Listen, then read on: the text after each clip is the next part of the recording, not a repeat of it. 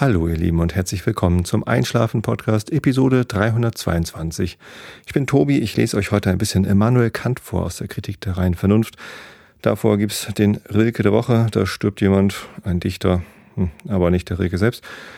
Ähm, und davor erzähle ich euch ein bisschen, was mir so durch den Kopf geht, damit ihr abgelenkt seid von euren eigenen Gedanken und gut einschlafen könnt. Und heute geht's um das Thema Hören. Ich hatte letztens angefangen, mir eine Liste von Schallplatten zu machen, die, ähm, die man hören kann, ohne dass sie einem irgendwann über sind. Ihr kennt das bestimmt, wenn man ein Lied besonders gern mag, hört man es oft und irgendwann ist es einem über und dann hört man es nicht mehr so oft. Und es gibt so Schallplatten, bei denen passiert mir das nie. Und jetzt letztens, vor einer Woche ungefähr, kam auf Twitter irgendwie dieser Hashtag fünf Alben für die Ewigkeit auf und ähm, das passte ja wie Arsch auf einmal sozusagen, äh, Faust aufs Auge. Und ähm, davon erzähle ich euch nachher. Vorher gibt's aber noch was anderes zum Thema Hören. Und zwar gibt's was Neues. Und das ist ein neuer Partner, Werbepartner, keine Ahnung was. Ich hatte euch ja, ich habe mir viele Gedanken zum Thema Werbung gemacht und mich ähm, nach reichlicher Überlegung dagegen entschieden, hier Werbung einzublenden im Podcast. Und dabei bleibt's. Ich werde hier keine Werbeblöcke einsprechen. Ähm, aber einer derjenigen, die viel Werbung machen in Podcasts, hat mich angesprochen, ob die nicht doch was mit mir machen können, nämlich Audible. Und da ich ein großer Fan vom Produkt Audible bin und seit sechs Jahren ähm, Abonnent und das halt gerne nutze, das Produkt, habe ich gedacht, ah, redst du wenigstens mal mit denen und guckst mal, was so geht. Ähm, stellt sich raus, die wollen gar nicht, dass ich unbedingt Werbung mache. Also natürlich hätten sie da nichts dagegen, aber meinten, nö, mach das mal so, wie du das für richtig erachtest. Und letztendlich ähm, ist das jetzt so ungefähr das gleiche wie mit dem Amazon Affiliate Link. Ihr kennt das. Geht auf meine Webseite, da ist oben der Link Unterstützen und da gibt's dann oder rechts in der Seitenleiste einen Link, wenn ihr darüber bei Amazon einkauft, dann wird's für euch nicht teurer, aber ich krieg was ab von Amazon. Die sind dann dankbar, dass ich da einen Link gesetzt habe. Und genauso funktioniert es jetzt auch mit Audible. Da ist ein Link, der zeigt auf audible.de-einschlafen. Ne, das könnt ihr euch auch einfach merken und morgen früh, wenn ihr aufgewacht seid, selber eingeben, wenn ihr wollt. Äh, wenn ihr euch darüber registriert, kriege ich was ab. So. Und ähm, das weiß ich nicht. Ich, ich muss jetzt halt nicht sagen, dieser Podcast wird präsentiert von Audible, wird er nämlich auch nicht. Das ist weiterhin mein Podcast und äh, mein Privatprojekt. Und die bezahlen mich auch nicht dafür, dass ich hier irgendwas sage, sondern das funktioniert halt genau wie bei Amazon. Wenn ihr euch darüber registriert, kriege ich ein bisschen was ab und ähm, das finde ich super, weil so äh, ist uns, glaube ich, allen gedient. Ich muss euch nicht mit Werbung voll spammen und trotzdem könnt ihr mich darüber unterstützen, denn äh, das ist ja der Grund, warum ich mich dagegen entschieden habe, hier Werbung einzublenden, ist ja, dass ähm, jedes Mal, wenn ich jetzt was von euch bekomme, und ich bekomme sehr, sehr großzügig was von euch, äh, an Direktspenden, Geschenken äh, oder eben auch über diese Amazon-Geschichte und dann ja vielleicht jetzt auch über Audible, ähm, dann tut ihr das mit dem Bewusstsein, mir was zu schenken oder was zurückzugeben. Und das ist halt das Tolle. Also das, das ist das, was mir halt regelmäßig das Herz aufgehen lässt, wenn ihr ähm, den, den Drang verspürt oder irgendwie einfach Lust dazu habt, mir was dafür zurückzuschenken, dafür, dass ich hier halt für euch den Einschlafen-Podcast mache oder auch den Realitätsabgleich oder Klugschied des Pappkameraden, was auch immer. Ja, und äh, übrigens, auch diese beiden Formate sind nicht tot, die sind nur gerade im Winterschlaf seit einiger Zeit. Ähm, aber da kann durchaus noch was kommen. Ähm, das mache ich in meiner Freizeit als Hobby. Es ist wirklich nur ein Hobby für mich und ich bin da nicht drauf angewiesen, dass ihr mir was zukommen lasst. Das ist äh, also eigentlich auch gar keine Unterstützung, sondern das ist halt eine, eine Art von Wertschätzung. Das ist ein, ein Geschenk von euch an mich, ein Trinkgeld. Ich weiß nicht, wie man es genau bezeichnen soll, aber für mich ist es halt so, wow, da klickt jemand auf irgendeinen Knopf oder da, da, ich, es gibt jetzt auch ein Spendenkonto übrigens. Ihr könnt mir auch einfach Geld überweisen, wenn ihr möchtet. Die IBAN steht auch auf der Webseite einschlafen-podcast.de schrägstrich unterstützen. Da findet ihr alle Möglichkeiten, mich unter zu unterstützen. Ähm, das ist einfach, ja, wenn es euch was wert ist, was ich hier tue, dann bin ich glücklich. Und wie ihr mir das zeigt, ob ihr mir was schenkt oder ob ihr einfach an mich denkt oder ob ihr mir Aufmerksamkeit zukommen lasst. Ich freue mich auch über Postkarten oder was auch immer.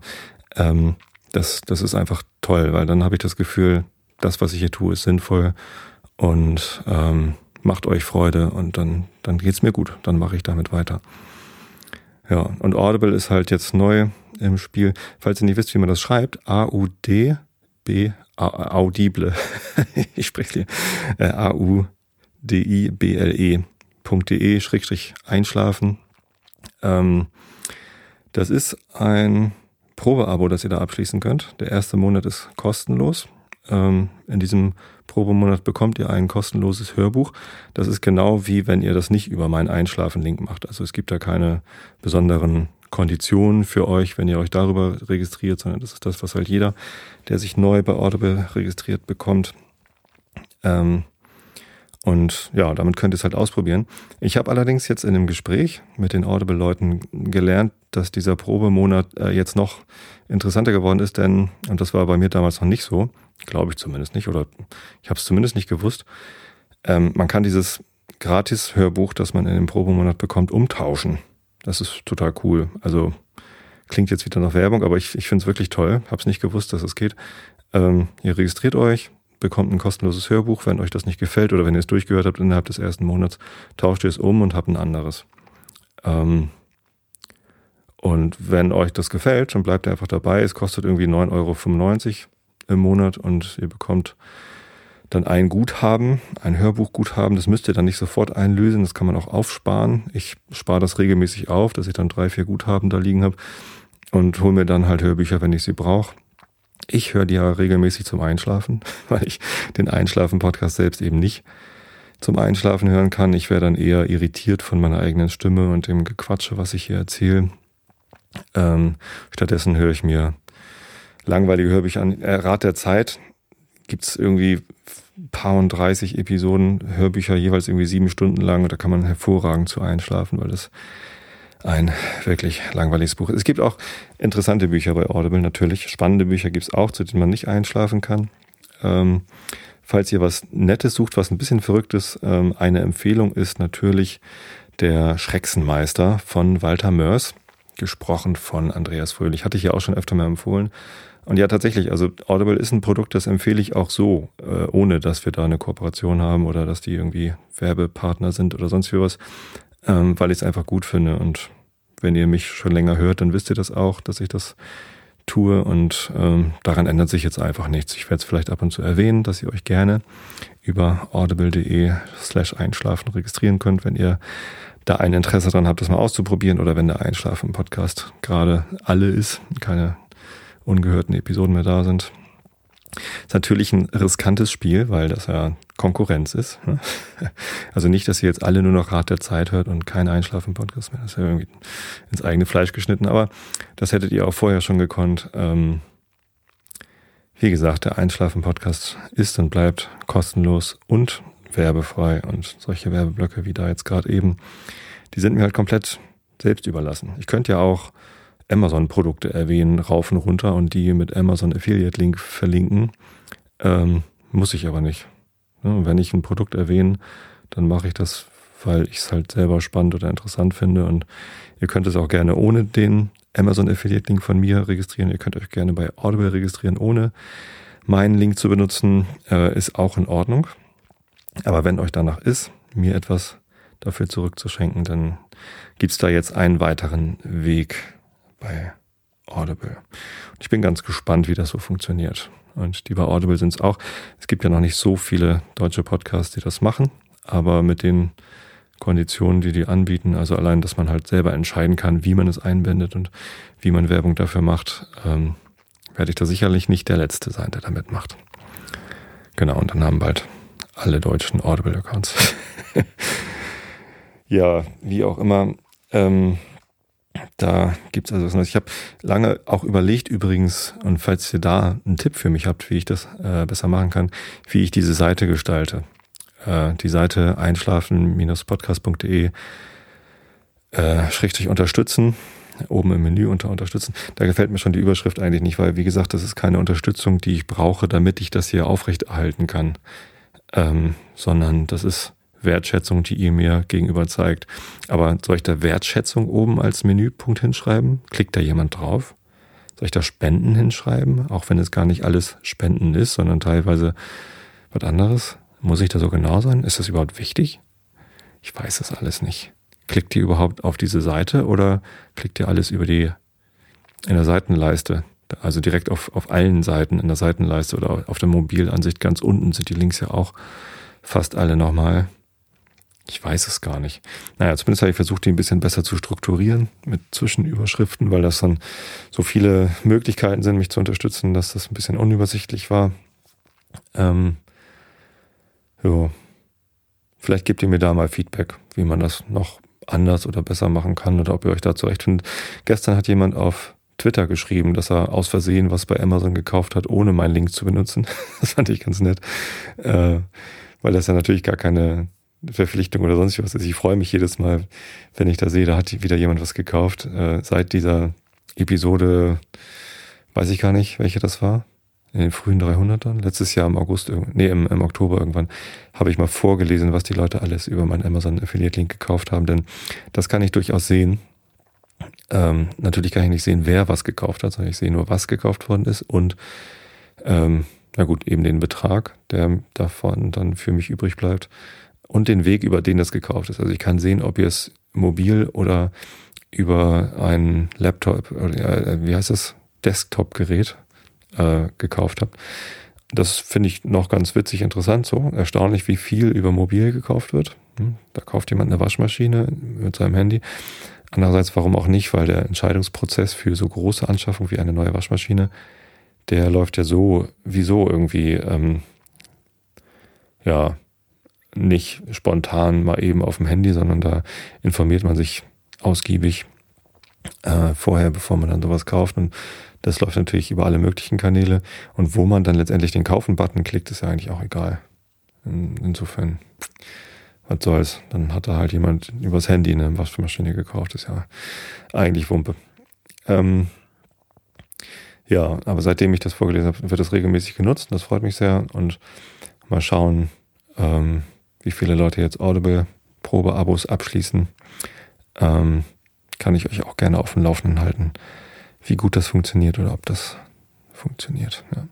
Jetzt hat es eben Ping gemacht. Das ist der Rechner, bei dem ich wieder nicht auf die Mute-Taste gedrückt habe.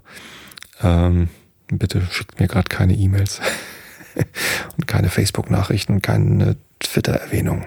Danke. ja, ja, ja. Ähm, ihr merkt, es ist, ist und bleibt weiterhin ein Hobby-Amateur-Podcast, der nicht mal ähm, der nicht mal hier den, den Sound ausmachen kann. Ja, einmal mit Profis. Aber kommen wir zum eigentlichen Thema des Podcasts. Und zwar diese Liste der, ähm, der Dings. Na, was wollte ich sagen? Der Platten, genau. Und zwar äh, suche ich jetzt gerade nochmal eben parallel den, ähm, den Tweet von, ach warum eigentlich? Warum sollte ich den, den Tweet von, von Silent Tiffy? Die war das, glaube ich. Ja, Silent Tiffy. Ach, da ist er schon. Genau, die hatte da ähm, getwittert. Gucken wir mal eben nach, genau. Seit über 20 Jahren schreibt sie die Rosa Eule, das ist die Alexandra Tobor aus dem Podcast äh, in trockenen Büchern und natürlich aus der Vrindheit mit Holger Klein. Äh, Depeche Mode, Violator, Beatles, Revolver, No Doubt, Tragic Kingdom, Share, Greatest Hits, MJ Bad. Achso, das ist Michael Jackson dann wahrscheinlich. Fünf Alben für die Ewigkeit. Und ja, unter diesem Tag, das, das war so der erste Tweet, den ich mit dem Tag gesehen hatte. Da schreiben alle möglichen Leute, ähm, welche Alben ihnen wichtig sind. Holger Klein hat auch geschrieben, Queen Jazz, Yellow Stella, The Aloof Sinking, Left Field Leftism, Orbital Blue Album. Ähm, dann gab es natürlich noch eine ganze Reihe von Leuten, die da äh, Spaß mitgemacht haben mit dem Hashtag fünf Alben für die Ewigkeit und dann ihre Fotoalben aus dem Urlaub auf Mallorca irgendwie aufgezählt haben. Ja, das ist natürlich sehr lustig. Ähm, aber durchaus kann man sich Gedanken darüber machen, was denn das bedeutet, fünf Alben für die Ewigkeit. Äh, denn Best of Helene Fischer, wie der Hofnarr geschrieben hat, fünfmal, ist sicherlich ähm, auch ein Album, aber für mich bedeutet Album mehr als die acht bis zwölf Songs, die eine Band irgendwie zusammenhängend veröffentlicht hat, sondern ein Album ist irgendwie, da, da muss ein Prozess stattgefunden haben, welche Songs passen zusammen. Die, ein Album beschreibt auch immer irgendwie eine Epoche der Band oder ein, ein Album sehe ich auch immer als ein Werk, ein zusammenhängendes Werk. Und ähm, die andere Frage ist natürlich, was bedeutet für die Ewigkeit? Sind das einfach äh, die besten? Fünf Alben für die Ewigkeit heißt ja nicht, dass es nicht noch fünf weitere Alben für die Ewigkeit gibt, sondern es sind äh, einfach fünf äh, für die Ewigkeit. Und was bedeutet denn dann Ewigkeit? Und ja, wie gesagt, ich hatte schon bevor ich den Tweet gesehen hatte, den, den Hashtag, hatte ich gesehen, dass, äh, hatte ich vor, drüber zu schreiben, welche Alben ja, genau. Da ging es mir auch um Alben und nicht um Songs. Ich ähm, rauf und runter hören kann. Eigentlich, eigentlich nur runter. Also ich höre Alben auch immer in der richtigen Reihenfolge. Ohne dass sie mir irgendwann über sind. Sodass ich sie halt wirklich beliebig oft hören kann, ohne dass sie mir zum Hals raushängen. Äh, und da gibt es tatsächlich einige. Und das ist natürlich sehr ähm, subjektiv und persönlich. Das heißt, die Alben, die ich jetzt gleich aufzähle, die gelten halt nur für mich aus meiner Historie und ähm, ob sie euch nicht vielleicht schon beim ersten Hören noch aus zu den Ohren raushängen, kann ich natürlich nicht sagen. Aber tatsächlich ist es so, ähm, dass ich diese Alben ähm, auch immer noch beliebig oft hören kann, ohne dass ich irgendwas davon nervig oder, oder blöd finde. Das erste ist von den Counting Crows, das Album August and Everything After, ihr Debütalbum. Es ist einfach allein schon, wie es anfängt mit Round hier. Ich muss sagen, der zweite Song Mr. Jones, ähm, der hat durchaus Nervpotenzial. Sogar für mich. Ähm, und wir spielen den Song ja auch nach mit meiner Band Horst Blank oder unserer Band Horst Blank. Ähm, Mr. Jones ist durchaus auch einer der Songs, die ich dann gerne mal aus unserer Setlist rausstreiche, wenn die Zeit nicht reicht, weil es mich dann auch manchmal nervt, ihn anzuspielen. Aber wenn ich ihn auf dem Album höre, dann nervt er mich nicht. Also wenn ich erst Round hier und dann Mr. Jones höre, dann, dann muss ich auch weiterhören. Dann kommt halt irgendwie, ja, alles, was danach kommt an wunderschönen Songs. Ähm, ich ähm, ja, kann das einfach nur empfehlen. Hört euch dieses Album mal an, wenn ihr den Song Mr. Jones von Cross, den kennt wahrscheinlich jeder, weil das ihr größter Hit war damals. Ähm, ja, wenn ihr den nervig findet, dann versucht es trotzdem mal mit dem Album. Es ist wirklich ein ein fantastisches Werk. Ja. Das nächste Werk, was ich mir immer wieder anhören kann, was für mich auch ein, ein wunderbar zusammenhängendes Ding ist, ist ähm, And Justice for All von Metallica. Im Nachhinein betrachtet, so jetzt aus der Entfernung, ich meine, das ist von 1990, glaube ich. Ähm, das ist also 25 Jahre alt. Es ist schon sehr technisch, technokratisch, blank geleckt, sauber. Und ja, sie haben halt raushängen lassen, wie toll sie sind. Aber trotzdem passieren da Sachen, äh, die, weiß ich nicht, die bauen aufeinander auf. Das ist alles ein, ein schlüssiges Ding. Der Sound ist fantastisch und ähm, ich kann die Platte einfach immer, immer wieder hören. Ähm, in der näheren Auswahl. Dazu ist auch Master of Puppets. Aber Master of Puppets von Metallica gibt es immer wieder Situationen, wo ich denke, oh nee, Spur zu hart, keine Ahnung, kann ich, kann ich nicht, nicht beliebig oft hören, aber Injustice for All kann ich einfach immer mal wieder anhören und, und es nervt nicht.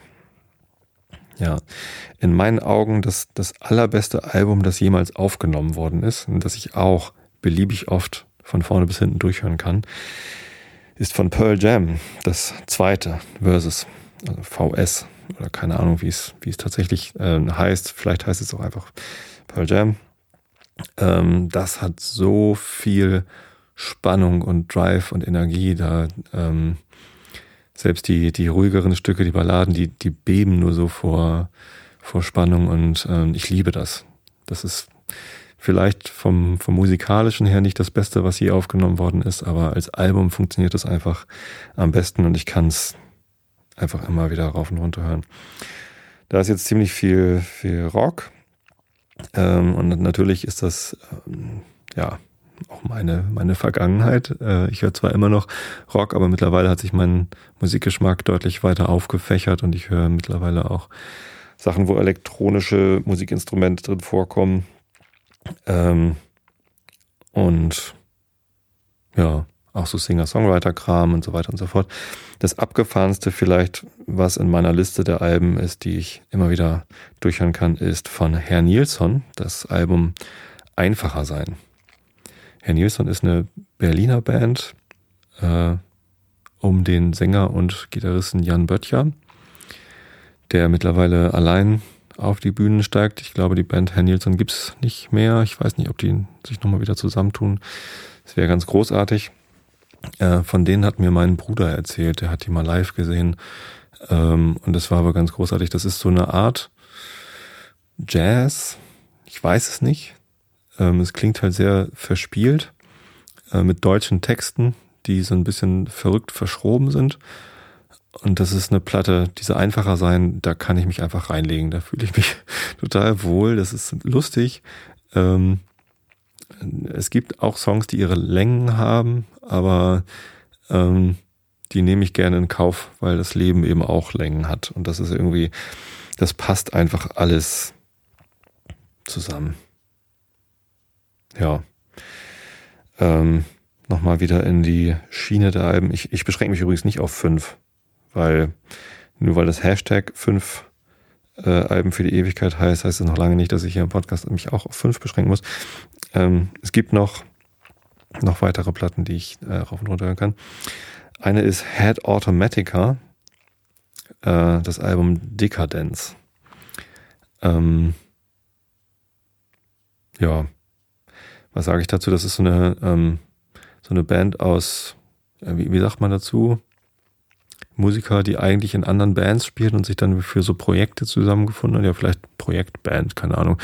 Ähm, Head Automatica ist sehr ähm, energiegeladen, schnell, laut, so Schrattel, aber mit also Breakbeat, Schlagzeug, Loops und ähm, ich glaube nicht so sehr bekannt. Äh, trotzdem mag ich ähm, die Platte total gern. Da gehen aber auch die einzelnen Songs Beating Hearts Baby zum Beispiel ist ein, ist ein sehr schöner Song, den man sich auch mal einzeln anhören kann. Aber ja, wie gesagt, rauf und runter hören, alles gut. Rage Against the Machine, natürlich auch. Rage Against the Machine. Ja, die, die erste Platte, da ist einfach jeder einzelne Song ist ein Knallerhit und das funktioniert dann natürlich auch gut als Album. Ähm, ich glaube, das war damals auch einfach eine ähm, generationsbeschreibende Platte. Entweder hat man Rage Against the Machine geliebt oder eben nicht. Und wenn nicht, dann war man eben Popper. so ungefähr. Ich weiß es nicht. Das ähm, kann ich kann da kann da auch gar nichts weiter zu sagen. Das ist einfach, glaube ich, die Platte, zu der ich am meisten und am höchsten gehüpft bin auf den Tanzflächen im Kaiserkeller.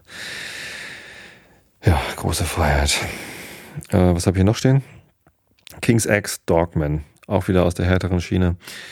Eine, und, und da ist es tatsächlich so, da bin ich jedes Mal wieder auch musikalisch total geplättet, wie gut diese, diese Band ist. Das ist einfach, ähm, sowohl von der, von der Musikrichtung her ist es für mich sehr angenehm, halt ein harter Rock, ähm, mit aber eben durchaus interessanten musikalischen Spezialitäten. Das sind äh, drei Jungs, die einfach wirklich wissen, was sie machen. Und man hört das äh, bei jedem Ton, dass sie ähm, extrem sicher sind bei dem, was sie da tun. Das, das ist ganz geil. Ja, das war es schon von der Liste. Ich habe noch ein paar Sachen auf der Liste gehabt, die ich darauf geschrieben habe und dann wieder runtergenommen habe. Denn dann habe ich gemerkt, eigentlich habe ich diese Platten gar nicht rauf und runter gehört. Und da bin ich auf was gestoßen, das hat die Cutter ganz gut beschrieben in ihrem Kettenbrief. Ähm, es gibt gerade so einen, so einen Kettenbrief, der rumgereicht wird unter Bloggern und Podcastern. Mich hat es zum Glück noch nicht getroffen und ich hoffe auch, dass es mich nicht trifft. Aber die Cutter hat es getroffen und die hat auch mitgemacht. Ähm, weiß jetzt gerade gar nicht mehr, wie es heißt, aber in ihrem Podcast Erscheinungsraum hat sie eine Sonderepisode gemacht, wo sie ähm, diesen Kettenbrief beackert. Das ist halt so eine Reihe von Fragen, die man beantworten muss und dann kann man andere Leute nominieren, die diese Fragen beantworten müssen. Und äh, bitte, liebe Leute, nominiert mich dafür nicht. Ich möchte da gar nicht mitmachen, äh, falls ihr das jetzt gerade überlegt. Und wenn ich nominiert werde, werde ich es wahrscheinlich auch einfach stumpf ignorieren. Aber die Karte hat mitgemacht und das ist ja auch ihr gutes Recht. Ähm, und eine der Fragen war nach einer Jugendsünde. Was war eine äh, Jugendsünde? Und da hat sie gesagt, ja, mh, hm, sie hat mal irgendwie eine Band gehört. Ich weiß gar, gar nicht mehr, welche das war. New Kids on the Block oder irgendwas, irgendeine Boyband und das sei halt eine Jugendsünde. Und äh, sie sagte das aber so, dass sie meinte, ähm, sie hätte damals das Gefühl gehabt, man müsse irgend so eine Boyband mögen und müsse sich halt nur entscheiden, für welche und hat sie sich halt für eine entschieden, aber eigentlich eigentlich fand sie die wohl halt gar nicht gut, sondern sie fand es nur gut, so eine Boyband gut zu finden. Und tatsächlich habe ich auch sowas. Das sind zwar keine Jugendsünden, aber es sind Bands, bei denen ich das Gefühl habe, ich müsste sie gut finden und ich finde sie auch so leidlich okay, aber ich höre sie gar nicht regelmäßig. Es ist also nicht, nicht unbedingt meine Musik, obwohl ich es gern hätte, dass es meine Musik wäre. Es ist also jetzt keine Jugendsünde, sondern es ist so, mm, so ähnlich wie bei den Filmen, von denen ich meine, dass ich sie kennen müsste, sie aber nicht wirklich kenne. Davon hatte ich ja mal eine Episode, ähm, wo ich hier die Top 250 Liste durchgegangen bin und erzählt habe, welche Filme ich davon alles nicht kenne und das eigentlich glaube kennen zu müssen. So das Beispiel da war ähm, Der Pate, diese Trilogie an Filmen. Glaube ich, sollte ich eigentlich kennen und würde ich eigentlich auch gerne geguckt haben, aber ich habe sie noch nie geguckt und irgendwie weiß ich nicht wenn ich mich dann schon mal vor die Glotze setze, dann gucke ich eben halt auch nicht der Pate, obwohl ich es ja wahrscheinlich könnte, könnte ich mir ja kaufen. Ähm, Mache ich aber nicht. So, und davon gibt es auch Musik. Ähm, dazu gehört zum Beispiel äh, Queen.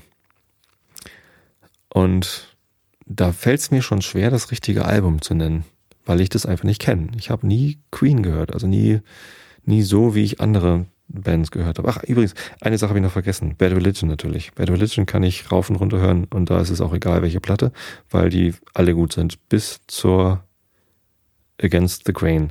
Danach hat es ein bisschen ausgesetzt, weil ich dann nicht mehr in diesem Modus war, dass ich alle Bad Religion Platten kaufen musste. Aber sowohl die Suffer als auch die No Control, Generator, Against the Grain, ähm, das sind alles Platten, die kann ich auch beliebig oft hören. Wahrscheinlich am liebsten die Generator. Klingt eh alles gleich, sagt er jetzt wieder. Äh, habt ihr auch recht. Ach, und ACDC natürlich auch. Klingt auch alles gleich. Äh, stimmt natürlich nicht, aber ähm, tatsächlich, ja, kann ich bei ACDC alle Bon Scott-Platten rauf und runter hören. Und wahrscheinlich auch noch die Back in Black und die Rock'n'Roll Train, so die, die neue, die, warum nicht? Ach nee, die ganz neue Black Eyes heißt sie, ne? Mit Rock'n'Roll Train am Anfang. Ähm, Black Eyes war auch sehr gut als Album. Hat auch gut funktioniert. Und die ganz neue habe ich noch gar nicht gehört, muss ich gestehen. Ist ja auch egal, klingt eh wie die alten. Ähm, nee, das geht natürlich auch. Aber Queen, der Song Bohemian Rhapsody ist natürlich Musikgeschichte und prägend und, und unfassbar geil. Ich habe es nur nie gehört. Also ich habe ich hab die Platte nicht, deswegen weiß ich auch gar nicht, wie das Album heißt. Und dann äh, kann ich es auch nicht auf die Liste der Platten tun, die ich äh, immer wieder rauf und runter hören kann, ohne dass sie mich nerven, weil wahrscheinlich ist auf der Platte, wo Bohemian Rhapsody drauf ist, welche auch immer das sein mag, äh, irgendwas drauf, was mir nicht passt und ich weiß es halt einfach nicht. Tja, Pech. Äh, ähnliche Kategorie ist äh, Pink Floyd.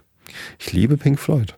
Ne, wenn ich Shine on, Shine on You Crazy Diamond, ich weiß nicht mal, wie der Song heißt, ehrlich gesagt. Shine on You heißt er. Crazy Diamond. Ähm, da läuft mir regelmäßig so ein, so ein wohliger, kalter Schauer den Rücken runter und ich genieße das. Das ist ganz, ganz große Musik. Nur, ich höre sie nicht.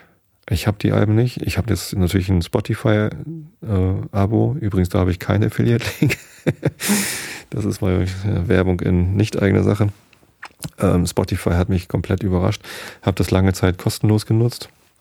Dann habe ich für Mareiles Geburtstag im Oktober einen, einen Probeabo abgeschlossen, äh, kostenloser Probemonat, damit Mareile auf ihrer Geburtstagsparty irgendwie ein bisschen Musik abspielen kann, über ihr Handy auch und so. Und auf den Mobilgeräten ging das da nur mit, mit, mit Probeabo. Und dann habe ich das auf einmal mehr genutzt und äh, schon kann ich es mir nicht mehr vorstellen, ohne Spotify äh, leben zu wollen, weil jetzt auch in Vorbereitung auf diese Episode habe ich natürlich noch ein bisschen mehr diese Alben gehört, um zu prüfen, ob es denn auch wirklich so ist. Und ja, es ist immer noch so. Ähm, und da habe ich mir Pink Floyd angemacht, das Album Puls. An, an das konnte ich mich zumindest erinnern, ein Live-Album, äh, wo in der CD-Hülle so eine kleine äh, Blink-LED drin war, die halt einfach immer ähm, ab und zu geblinkt hat. Ähm, und das, das fand ich halt damals auch schon ganz geil. Und ich kannte Leute, die die hatten und ich habe die auch gar, durchaus gern gehört. Aber gekauft hätte ich sie mir nicht. So. Und ich weiß auch nicht, ob ich sie mir regelmäßig angehört hätte. Aber wenn ich sie jetzt anhöre, dann finde ich das schon sehr, sehr geil. Aber ja, wie gesagt, das ist einfach nicht, nicht so richtig meine Welt. Auch wenn ich die Musik ganz fantastisch finde. Und ich glaube, man sollte diese Alben auch auf und runter gehört haben. Ähm, kann ich nicht behaupten, dass ich das in meinem Leben wirklich oft gemacht hätte.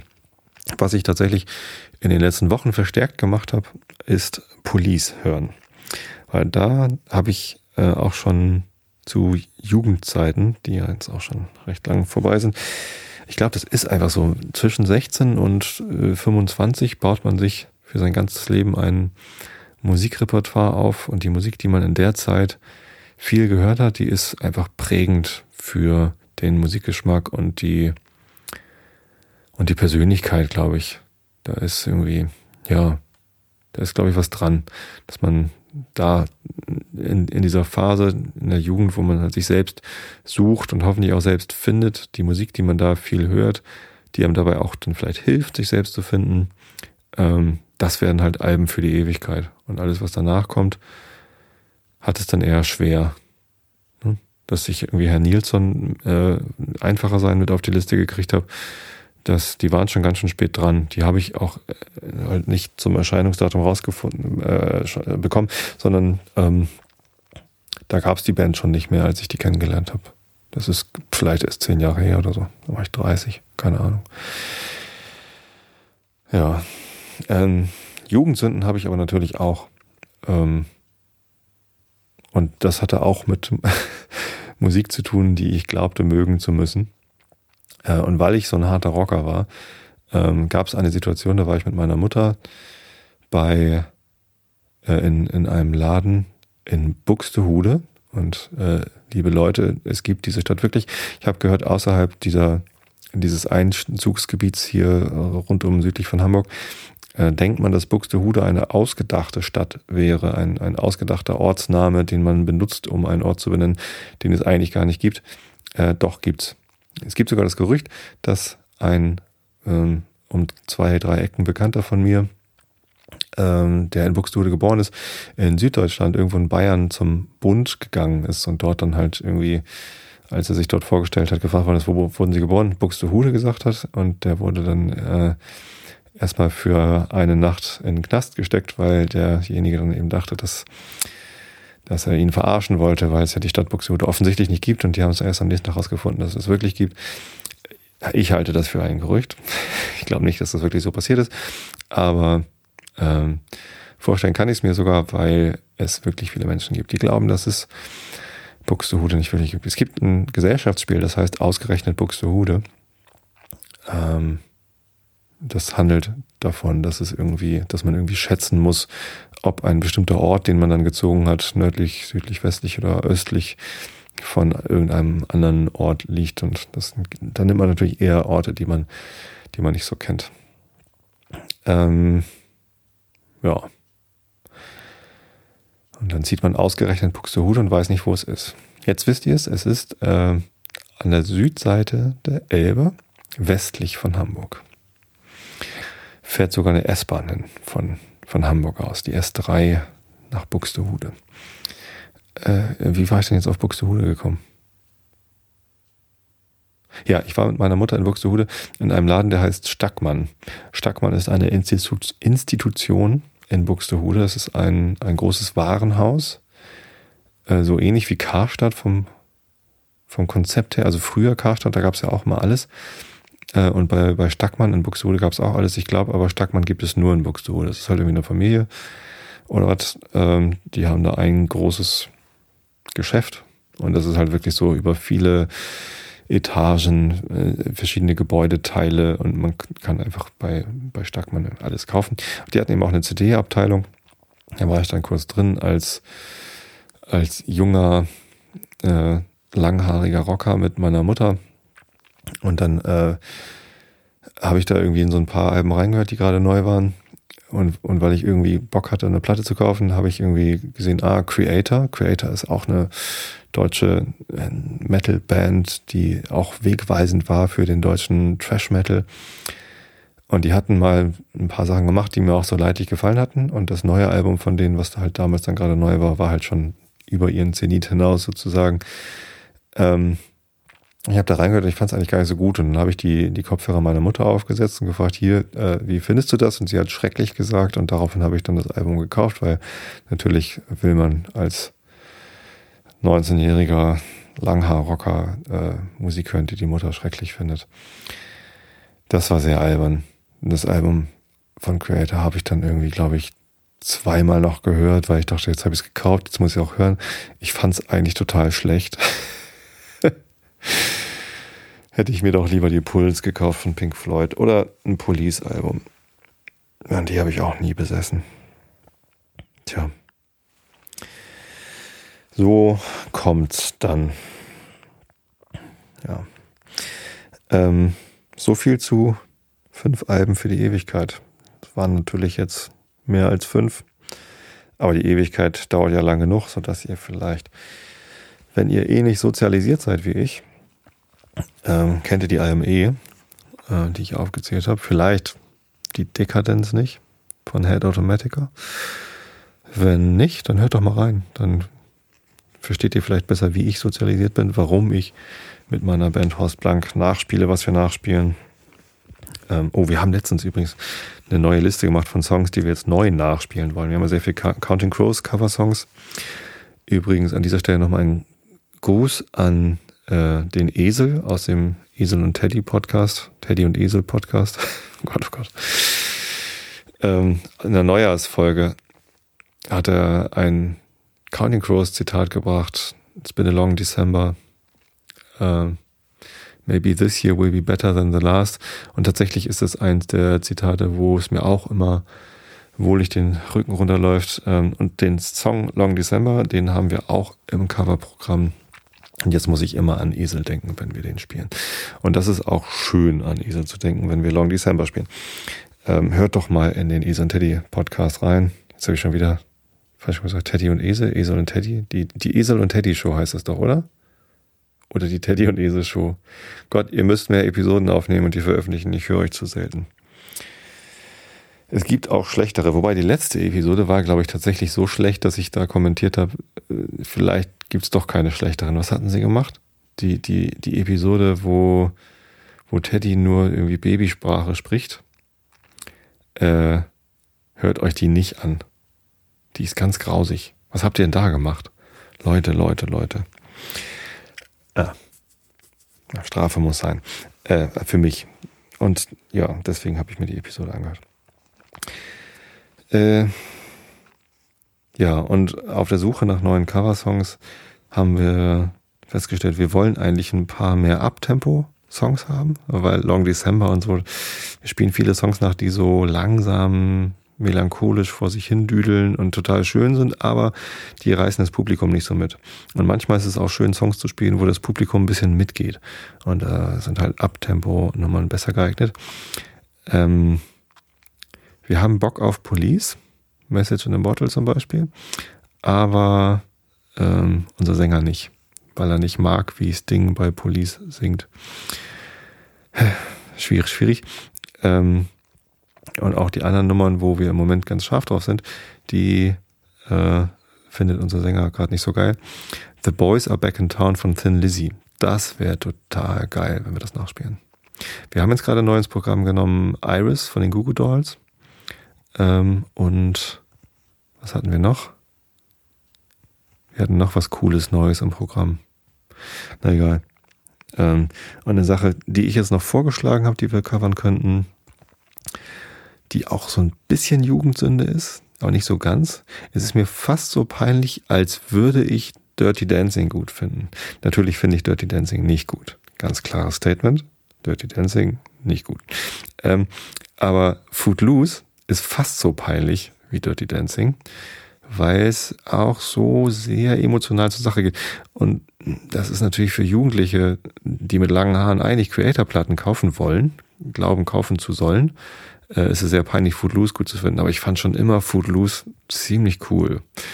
Und der Titelsong, Kenny Loggins, Footloose, der hat's. Der ist straight Uptempo, aber hat so das gewisse, weiß ich nicht, Rock'n'Roll extra, ich, ich weiß nicht, den, den, mag ich total gerne, ähm, auch wenn es eigentlich ein bisschen peinlich ist.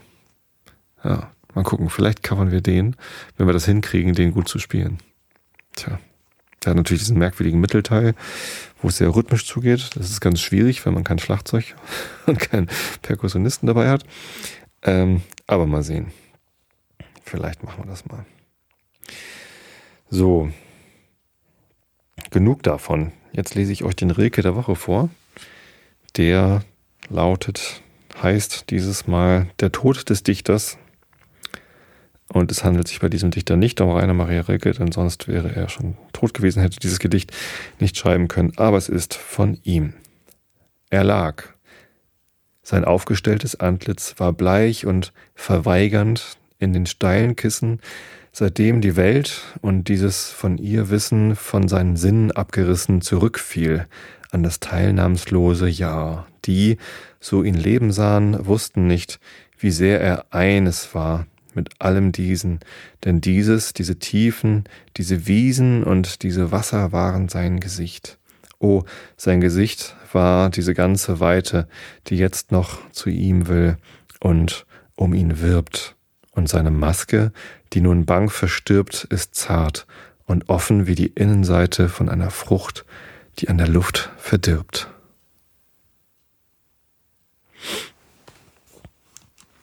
Der Rilke.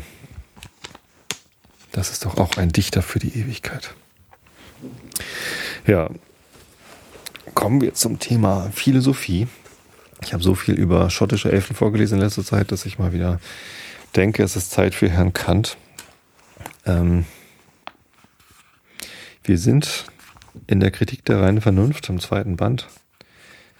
Äh, wobei das eigentlich egal ist, wenn man die Seitenzahl sagt, weil die Seitenzahlen gehen ja über beide Bände hinweg, Seite 426. Der Antinomie, dritter Widerstreit. Ich lese erst die Thesis-Seiten vor und dann die Antithese. Das ist im Buch so organisiert, dass auf den linken Seiten immer Thesis ist und auf den rechten Seiten immer Antithesis, damit man das gut nebeneinander stellen kann. Also jeweils den Beweis dazu und dann die Anmerkungen. Ähm, aber macht ja Sinn, ne? wenn ich erst von der, vom dritten Widerstreit erst die alles zur Thesis und dann alles zur Antithesis vorlese. Ne? Ich glaube, so sollte ich es machen. Also, Augen zu und zugehört. Die Kausalität nach Gesetzen der Natur ist nicht die einzige, aus welcher die Erscheinungen der Welt insgesamt abgeleitet werden können. Es ist noch eine Kausalität durch Freiheit zur Erklärung derselben anzunehmen notwendig. Das ist aber eine schwierige These. Ich glaube, die lese ich nochmal. Vielleicht verstehe ich sie dann. Die Kausalität nach Gesetzen der Natur ist nicht die einzige, aus welcher die Erscheinungen der Welt insgesamt abgeleitet werden können. Es ist noch eine Kausalität durch Freiheit zur Erklärung derselben anzunehmen notwendig. Aha. Ich hoffe, ihr habt es begriffen. Achso, das ist eine These, die aufstellt, dass es zwei verschiedene Kausalitäten gibt. Einmal die nach den Gesetzen der Natur und einmal durch Freiheit zur Erklärung. Ja, ich glaube, ich habe so ungefähr. Egal. Beweis. Vielleicht verstehe ich es dann noch besser. Man nehme an, es gebe keine andere Kausalität als nach Gesetzen der Natur. So setzt alles, was geschieht, einen vorherigen Zustand voraus, aus dem es unausbleiblich nach einer Regel folgt. Nun muss aber der vorige Zustand selbst etwas sein, was geschehen ist, in der Zeit geworden, da es vorher nicht war, weil, wenn es jederzeit gewesen wäre, seine Folge auch nicht allererst entstanden, sondern immer gewesen sein würde. Also ist die Kausalität der Ursache, durch welche etwas geschieht, selbst etwas Geschehenes, welches nach dem Gesetz der Natur wiederum einen vorherigen Zustand und dessen Kausalität, dieser aber eben so einen noch älteren voraussetzt und so weiter. Wenn also alles nach bloßen Gesetzen der Natur geschieht, so gibt es jederzeit nur einen subalternen, niemals aber einen ersten Anfang. Und also überhaupt keine Vollständigkeit der Reihe auf der Seite der voneinander abstammenden Ursachen. Nun besteht aber eben darin das Gesetz der Natur, dass ohne hinreichend a priori bestimmte Ursache nichts geschehe.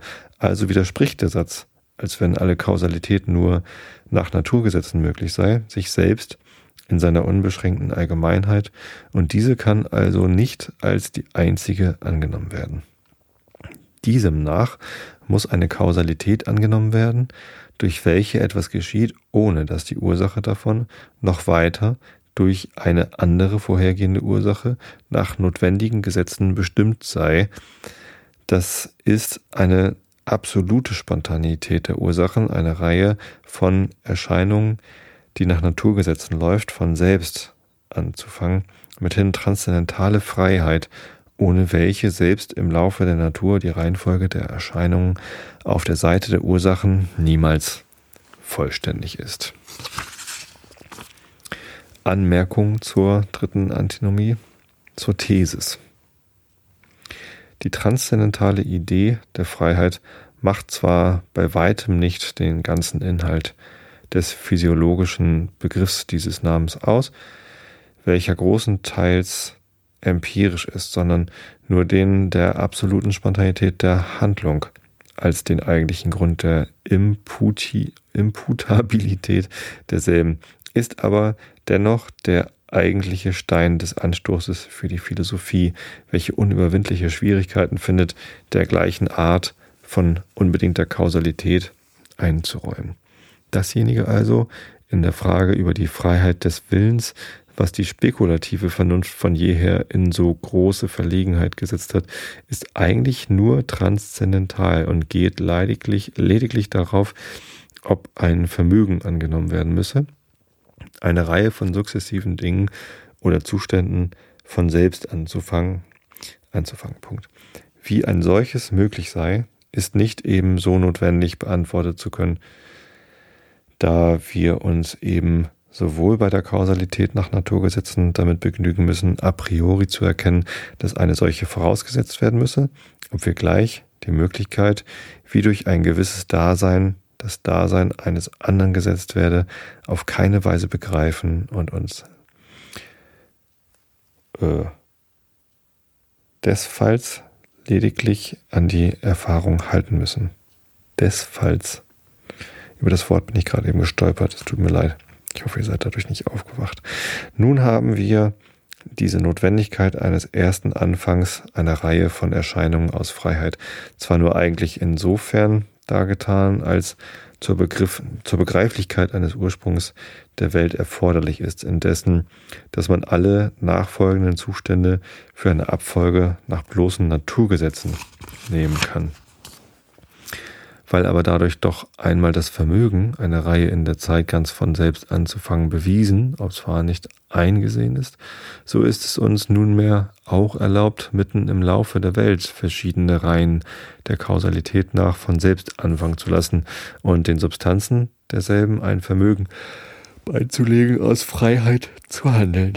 Man lasse sich aber hierbei nicht durch einen Missstand aufhalten, dass da nämlich eine sukzessive Reihe in der Welt nur einen komparativ ersten Anfang haben kann, in dem doch immer ein Zustand der Dinge in der Welt vorhergeht, etwa kein absolut erster Anfang der Reihen während dem Weltlaufe möglich sei. Denn wir reden hier nicht vom absolut ersten Anfang der Zeit nach, sondern der Kausalität nach.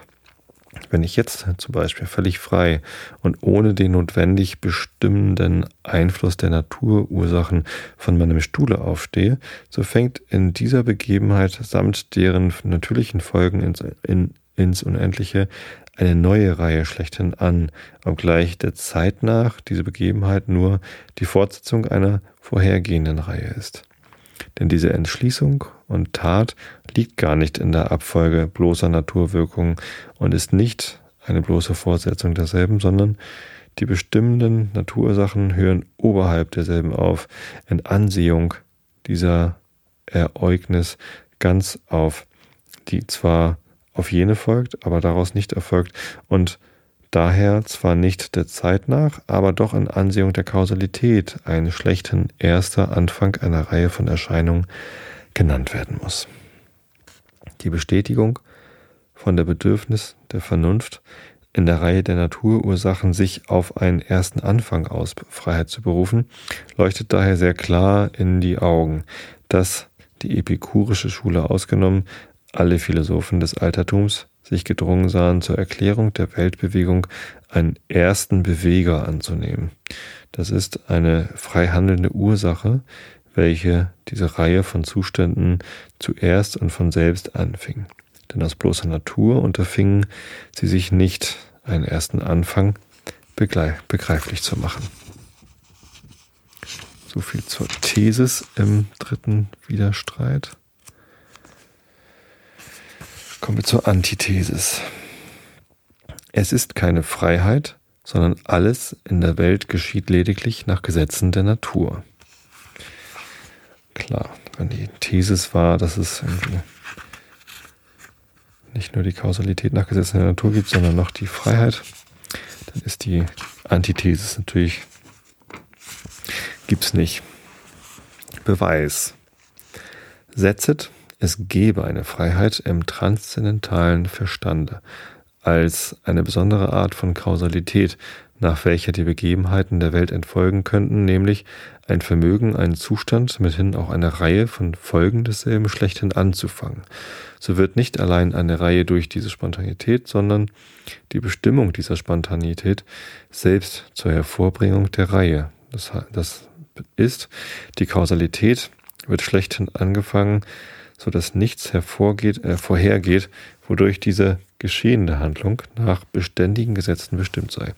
Es setzt aber ein jeder Anfang zu handeln einen Zustand der noch nicht handelnden Ursache voraus und ein dynamisch erster Anfang der Handlung einen Zustand, der mit dem vorhergehenden eben derselben Ursache gar keinen Zusammenhang der Kausalität hat. Das ist auf keine Weise daraus erfolgt. Also ist die transzendentale Freiheit dem Kausalitätsgesetze entgegen und eine solche Verbindung der sukzessiven Zustände wirkende Ursachen nach welcher keine Einheit der Erfahrung möglich ist, die also auch in keiner Erfahrung angetroffen wird, mithin ein leeres Gedankending. Wir haben also nichts als Natur, in welcher wir den Zusammenhang und Ordnung der Weltbegebenheiten suchen müssen. Die Freiheit Unabhängigkeit von den Gesetzen der Natur ist zwar eine Befreiung vom Zwange, aber auch vom Leitfaden aller Regeln. Denn man kann nicht sagen, dass anstatt der Gesetze der Natur Gesetze der Freiheit in die Kausalität des Weltlaufs eintreten, weil, wenn diese nach Gesetzen bestimmt wäre, sie nicht Freiheit, sondern selbst nichts anders als Natur wäre. Natur also und transzendentale Freiheit unterscheiden sich wie Gesetzmäßigkeit und Gesetzlosigkeit davon jene zwar den Verstand mit der Schwierigkeit belästigt, die Abstammung der Begebenheiten in der Reihe der Ursachen immer höher hinaufzusuchen, weil die Kausalität an ihnen jederzeit bedingt ist, aber zur Schadloshaltung durchgängige und gesetzmäßige Einheit der Erfahrung verspricht, dahingegen das Blendwerk von Freiheit zwar dem forschenden Verstande in der Kette der Ursachen Ruhe verheißt, indem sie ihn zu einer unbedingten Kausalität führet, die von selbst zu handeln anhebt, die aber, da sie selbst blind ist, den Leitfaden der Regeln abreißt, an welchem allein eine durchgängig zusammenhängende Erfahrung möglich ist. Anmerkung zur Antithesis. Der Verteidiger der Allvermögenheit der Natur, transzendentale Physiokratie, im Widerspiel mit der Lehre von der Freiheit würde seinen Satz gegen die vernünftelnden Schlüsse der letzteren auf folgende Art behaupten.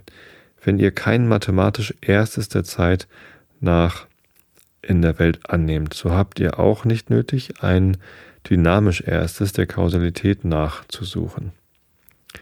Wer hat euch geheißen, einen schlechten ersten Zustand der Welt und mithin einen absoluten Anfang der nach und nach ablaufenden Reihe der Erscheinungen zu erdenken und damit ihr eurer Einbildung einen Ruhepunkt verschaffen möget, der unumschränkten Natur Grenzen zu setzen?